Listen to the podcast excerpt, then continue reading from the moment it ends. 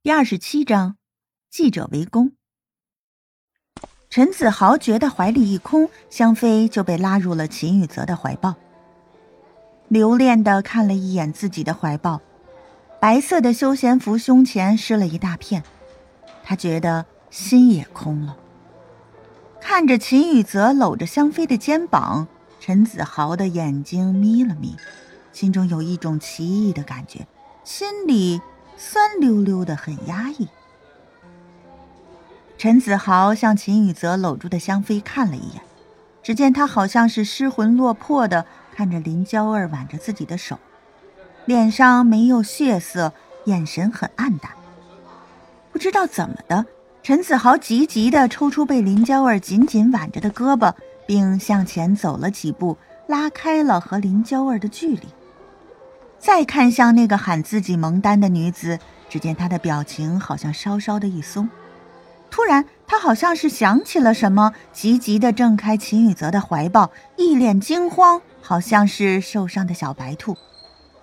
莫名的，他也觉得松了一口气，那酸溜溜的感觉没有了，眼神闪亮的看着香妃。香妃在看到林娇儿挽着陈子豪时，脸就变了色，心一阵阵的抽痛着，就连秦宇泽搂着她，她都没有反应过来，就那么直直的看着那双抓着蒙丹的手。她心中有个冲动，想要上去拉开林娇儿的手，可就在她犹豫要不要过去的时候，只见蒙丹抽开手，并且远离了林娇儿。香妃这才算是反应过来，秦宇泽正搂着自己呢。他急忙的挣开，并赶紧去看陈子豪，害怕他误会自己又和乾隆在一起了。前世的时候是为了父母族人还有蒙丹，这一世可没有任何理由再和乾隆在一起，尽管这只是一个长得很像乾隆的人而已。香妃颤抖着声音问陈子豪：“蒙丹，你还记得你的香儿吗？”为什么我整整的等了你两百多年，也不见你来找我？你说的生不能在一起，死也要在一起，还算不算数了？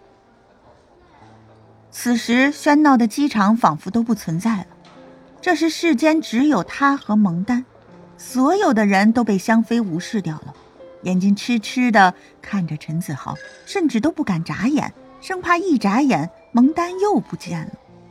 快步向陈子豪跑去，紧紧的抱住陈子豪，带着喜悦的哭声让陈子豪的心一阵疼痛。香妃嘴中喃喃的说道：“蒙丹，为什么不来找我？你忘了我们的誓言了吗？”秦宇泽怒视着这对搂抱在一起的男女，只觉得心中有一把烈火在焚烧，让他忍不住就想要爆发。却想起来自己没有权利去干涉香妃，因为她不是自己的女朋友，他对她不享有主权。眼睛瞟着那个陈子豪一起进机场的女孩，看她刚才和陈子豪的亲密劲儿，和他看向陈子豪那痴迷的眼神，证明了他很在乎陈子豪。既然自己无法干预李靖，但是他应该可以。秦宇泽不动声色走到正气恼的看着陈子豪和李静的林娇儿身边，压低了声音说：“林大小姐，你要是再不制止，你心仪的男人可就要被别的女人从你的面前抢走了。”简单却带着明显的挑拨的话语，让林娇儿放弃了矜持，冲了过去，一把将香妃从陈子豪的怀里拉开。并且毫不犹豫的给了香妃一个耳光，刻薄尖酸的话语从她漂亮的小嘴里吐出，像一把锋利的刀子，割得人生疼。我见过不要脸的女人，可真没有见过像你这么不要脸的女人。一会儿之中对一个陌生男人投怀送抱两次，还是在大庭广众之下。见过男流氓，我还是第一次见到女流氓。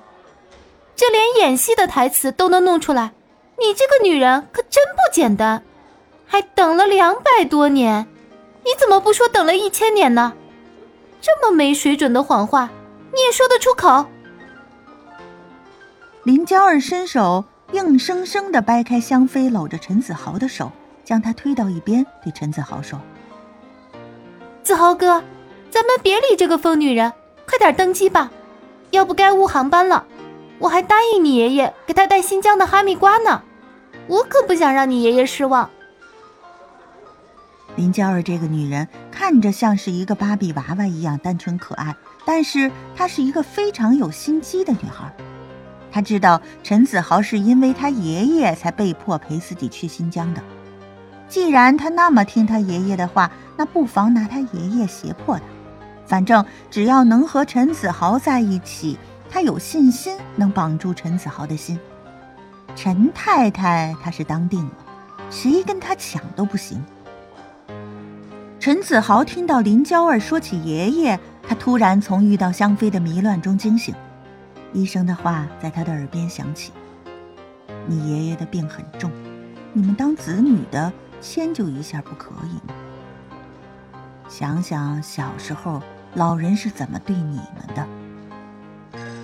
不能让爷爷再生气了。如果自己和林娇儿闹掰了，爷爷一定会被自己气死。突然觉得有一种无力的感觉。”从来不知道自己也有被人胁迫的一天。他们这边的动静终于引起别人的注意了。偏巧有一个天王级的人物要返回香港，机场里有很多娱乐记者，有认识徐导演的，眼尖的知道香妃是他们剧组的演员，就偷偷的问出了香妃的名字，以及香妃所扮演的角色。因为陈子豪常常上财经杂志，加上娱乐记者都对这些风云人物感兴趣，想知道他们都跟什么明星在一起，好能写出头条报道，让自己名利双收。香妃正沉浸在与蒙丹重逢的喜悦中，突然被林娇儿拽到一边，噼里啪啦的一顿羞辱，她来不及去反驳他，眼睛紧紧地盯着陈子豪看，生怕他也这样认为自己。当他看到陈子豪微微皱着的眉头时，心中一阵凄凉。见到他走过去，搂着林娇儿，轻声细语地说：“别和他生气，他可能是脑子有毛病。我们走吧。”陈子豪不再去看香妃，就那么头也不回地搂着林娇儿离去了。香妃的泪水就像是决堤的洪水一般。止也止不住的流下来。鬼叔的话在他的耳边回荡：“你找到他，他也不会认你的。你还是看着他和别的女人在一起。”原来鬼叔是真的没有骗自己，蒙丹真的有了别的女人。他早已忘记了自己的誓言，原来只有他自己一个人记得两百年的等待。两百年的相思，就换来了这无情的对待。究竟自己是不是错？他不该执着，应该早早的听鬼叔的话，去转世，去轮回。好心痛！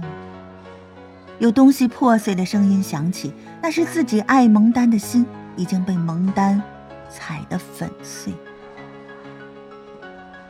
噼里啪啦的闪光灯不停的闪动，有几个话筒递到香妃面前，一声声尖锐的问话此起彼伏。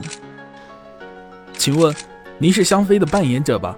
你和兰姐争夺秦氏总裁的事情是真的吗？那您今天怎么又纠缠陈氏少东家了？请说说您的想法。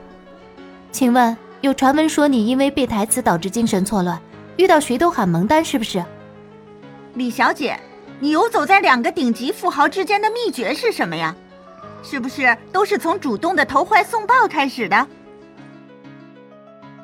一个个尖酸刻薄的话语从于季口中问出，他们才不管香妃是否难过，是否难堪，是否因为他们的问话而自杀。其实，如果是自杀，那才更有血头，才更有人看呢。